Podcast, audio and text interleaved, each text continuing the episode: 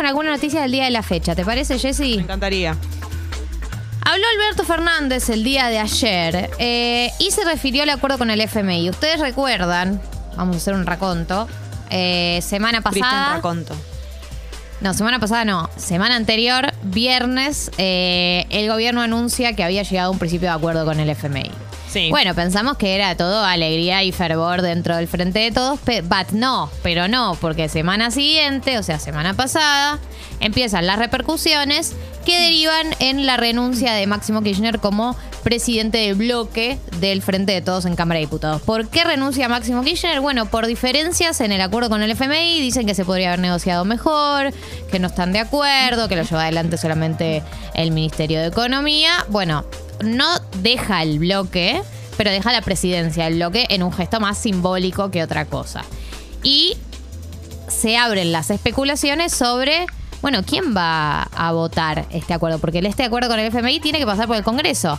Y Máximo es el referente de la cámpora, el referente máximo de la cámpora, valga la redundancia.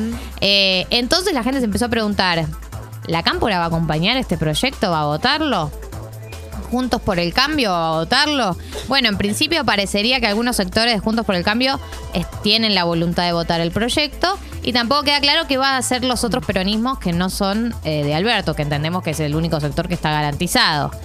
Eh, entonces se abre un nuevo debate que es esto. ¿Quién va a votar el acuerdo con el FMI? ¿Va a alcanzar la cantidad de votos que necesita para que salga por el Congreso?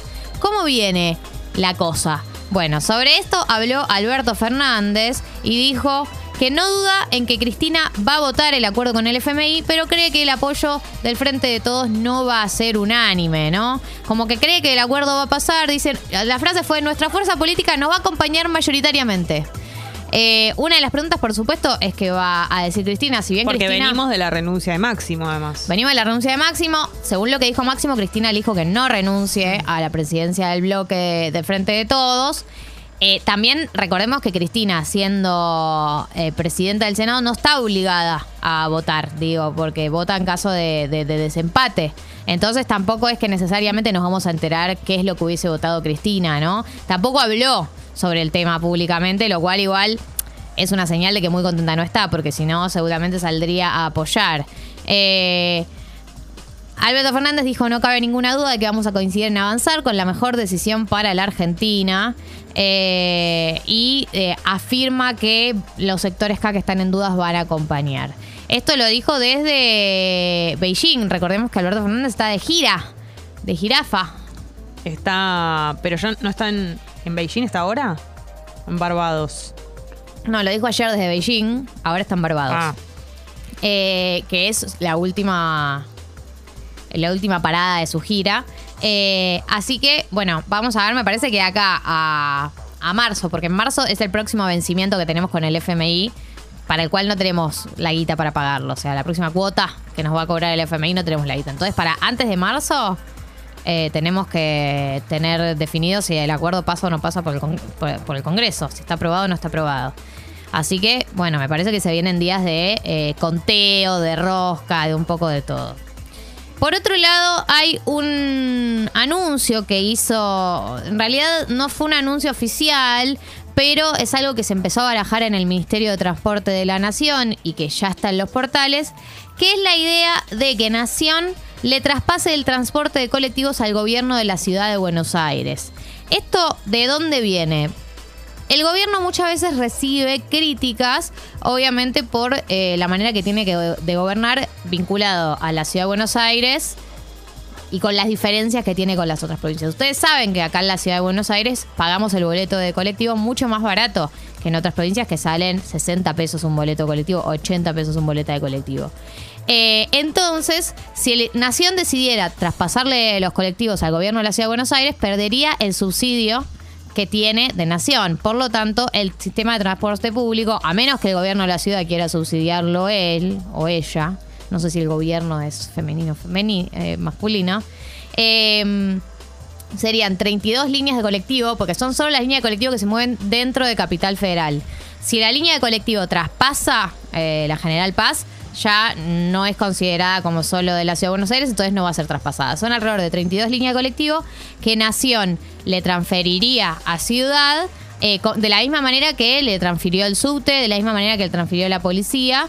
Y la pregunta es, ¿qué es lo que va a pasar eh, con los subsidios después de que Nación eh, los ceda al gobierno de la ciudad? ¿En, cuánto va a quedar el precio de eh, el transporte público, principalmente del colectivo? ¿sí?